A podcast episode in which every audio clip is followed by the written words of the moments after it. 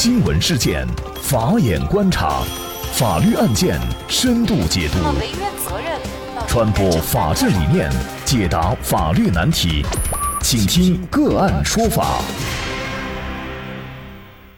大家好，感谢收听个案说法，我是方红。更多的案件解读，欢迎您关注个案说法微信公众号。今天啊，我们跟大家来关注女律师被撞身亡，是假借交通肇事之名谋杀吗？那我们先来一起了解一下案件的大概情况。被害人何某是一名职业律师，案发当天，何某正在办理某合同纠纷一案，这个案件涉及的标的额高达三千五百万元至五千万元左右。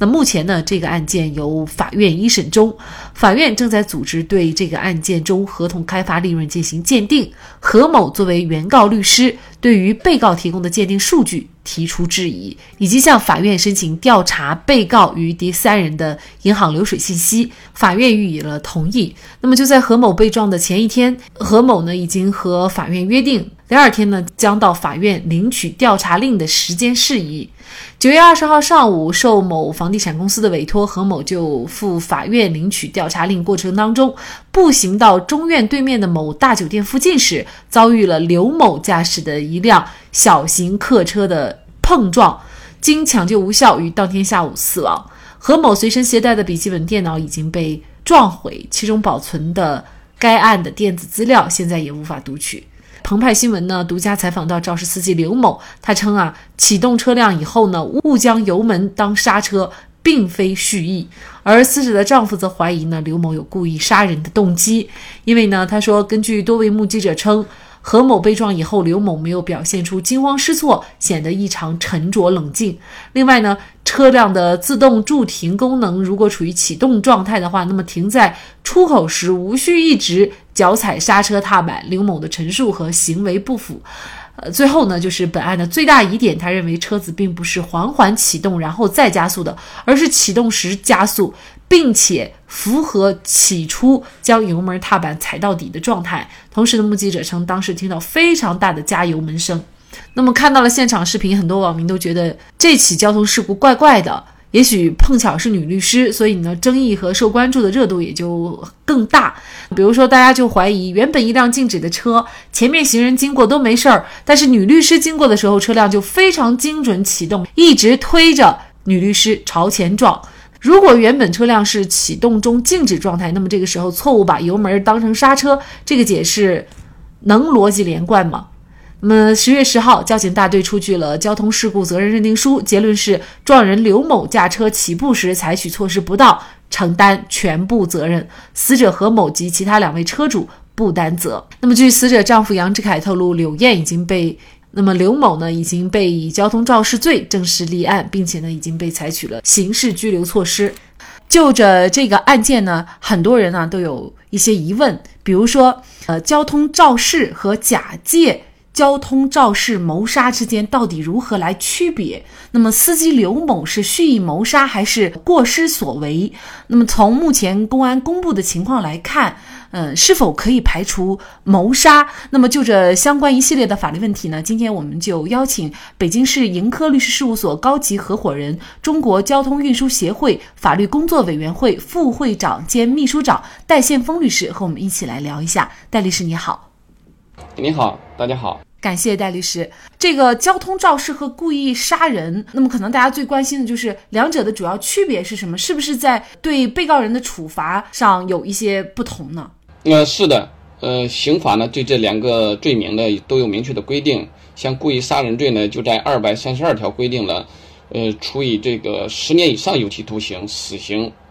那么交通肇事罪呢，它是以三年以下有期徒刑。嗯，从这个量刑的范围和幅度来讲，还是有很大的区别的。那么显然，这个谋杀罪对于被告人的这个惩罚的力度要更强一些哈。那么像这个案件呢，通过视频，很多人呢都认为呢，他有谋杀的这个嫌疑哈。也就是说，到底是交通肇事还是假借交通肇事的表象？去实施的这个谋杀，这两者之间，其实在判断上似乎还是有些难的，因为我们单看这个视频录像来看，好像对方是有故意要杀害他的意图。通过一系列的这个相应的证据调查，公安这边却是以交通肇事来立案的。那么这两者之间怎么来判断？呃，首先，谋杀它本身不是一个罪名，其实都是在故意杀人罪这一个罪名里面，只不过是一个手段方法的问题。那么既然是谋杀嘛，它就有一个谋划的一个前提。呃，这个案子以现在的信息来看，可能更多的是这个谋划的这个过程没有，呃，和他的这个犯罪动机。当然，我也看了一下其他的一些这个媒体啊，一开始可能有这个涉及到何律师他办的这个案子的标的呀，以这个作为一个动机来谈的，或者说来说的。但是在这个预谋的这个过程啊，始终还是没有见到比较确切的这个线索或者证据。那么，故意杀人和这个交通肇事，主观上就是我们他是故意啊，还是呃过失？那么在刑法中规定啊，我们交通肇事罪啊，一系列的交通肇事都属于过失罪。过失就是说他主观上他没有让这个结果的发生，他是因为违反了这个交通法规而导致的这个最后结果的发生。所以说他从他的主观上他没有追求这个杀人呐、伤人呐这个。他的他这个目的他没有，他是因为其他的违法行为导致的这个结果，而这个杀人就比较明确了，就是他就是想杀这个人，所以说他这个主观是故意和过失，是我们区别这两个案件的最重要的一个点。像这个案件啊，大家一直都在怀疑，就是这个司机刘某呢，他有故意杀害的这样的一个故意，呃，但是他到底有没有这样的故意？事实上，作为我们普通人可能来说。他自己的解释是他当时错把刹车踩成了油门，具体他主观上的状况应该怎么来判断？呃，是的，对主观上他是怎么想的，确实很难判断。公检法或者我们这个法律职业体对故意和过失，它是都有一个标准。所谓的标准，就是当然就是证据线索。证据线索它有几个条件，比如说公安提到的动机，你做这件杀人是要有目的的。你为什么要杀他？这就是动机。那么这里面还有一个就是过程。如果说是谋杀的话，它需要一个谋划的过程。呃，我注意到一个信息，你比如说我们的何律师，他是九月二十号，他是坐的网约车，是十点二十三分到达这个法院的对面的。那如果是一个谋杀的话啊，他第一他要提前知道他是在这个时间段到法院，还要判断他这个家的距离，坐网约车多长时间，然后他地点。在哪地点下车等等，他肯定都需要一个提前的一个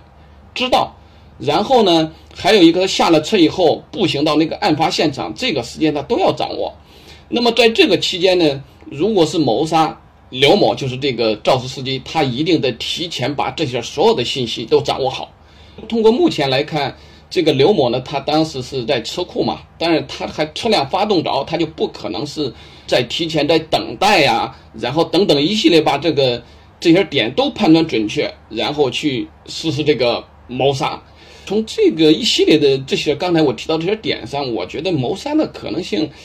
呃，确实比较小，甚至临时起意杀人，我觉得都比这个谋杀的可能性大一点。虽然说同样都是故意杀人罪，那么临时起意杀人，比如说我跟他以前有矛盾，或者说我因为什么事情，我可以有有有目的，但是我没有预谋，就是说我没有搞那么复杂、那么专业的去去去谋划。所以从目前公安机关来公布的情况来看，他也是围绕两点，一个是犯罪的动机，一个就是预谋的过程。那么这两点没有证据做支持的话，他就做出了这种排除了谋杀的这种可能性。据公安人士介绍呢，也就是说，公安机关的刑侦部门，他也是对周边的监控视频啊，还有肇事车辆轨迹啊、肇事人员社会背景等进行了多方面的调查。比如说，这个司机刘某，那么他最近呢三个月的进出记录都比较规律，就是每周一周五早上八点左右到，然后离开的时候呢是上午十点。那么案发的时候呢，正好刘某是在当天的车辆进入时间八点出来的时候，也还是很规律的十点二。十多分。另外呢，就是刘某的家庭经济条件也比较好，双方呢也没有违法犯罪的记录。同时呢，因为刘某呢他是食堂的负责人，每周一周五上午八点半到金叶酒店去开例会，所以他当时在那个地方出现也是符合他的日常活动的一个规律的。那另外呢，在事发他当天的这个事故发生前啊，通话也是有两次，但也没有可疑的通话，都是跟食堂的工作人员在通话，而且事发后呢，也拨打了幺二零等等。呃，所以呢，最后公安行政部门就认为呢，呃，刘某他没有故意杀人或者是故意伤害犯罪的动机和目的，符合案发过程当中交通肇事的一个行为特点。应该说，通过相关信息的公布，排除谋杀还是比较有说服力的。但是呢，我们也会有另外一个大家比较关注的问题，就是以交通肇事之名来实施谋杀。如果想以此来逃避司法机关更严厉的刑罚，其实想达到这样的目的，应该也还不是那么容易的。是的，是的。如果说是故意杀人，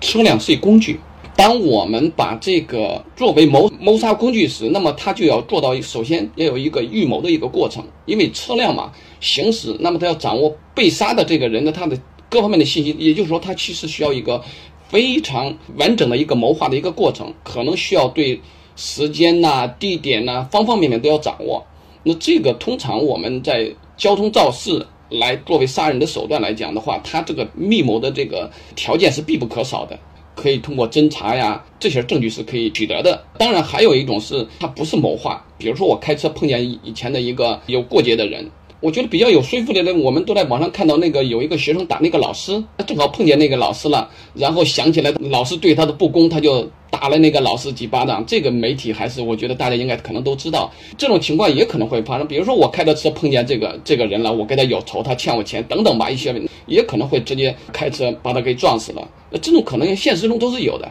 都是有的。所以我才说，呃，可能在这个案子中谋划的这些信息或者说这些证据，呃，真的不是太太充分。那么，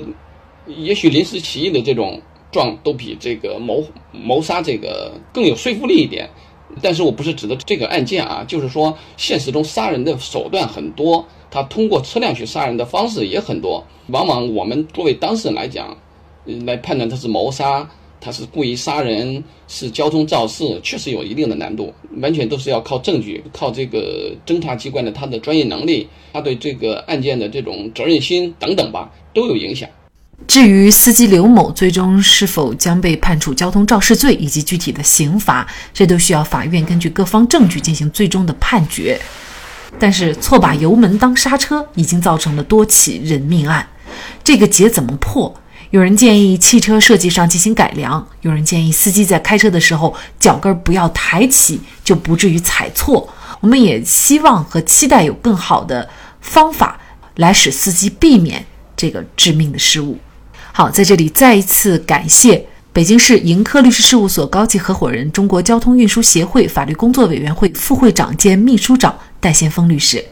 那也欢迎大家通过关注“个案说法”的微信公众号，具体的了解我们本期案件的图文资料以及往期的精彩案例点评。另外，您在生活工作当中遇到一些法律问题，都欢迎您通过添加幺五九七四八二七四六七幺五九七四八二七四六七这部电话号码的微信号向我们进行咨询和交流。给大家提供法律问题解答的都是我们节目邀请到的嘉宾了，他们都非常的资深、专业和负责任。感谢您的收听，我们下期节目再见。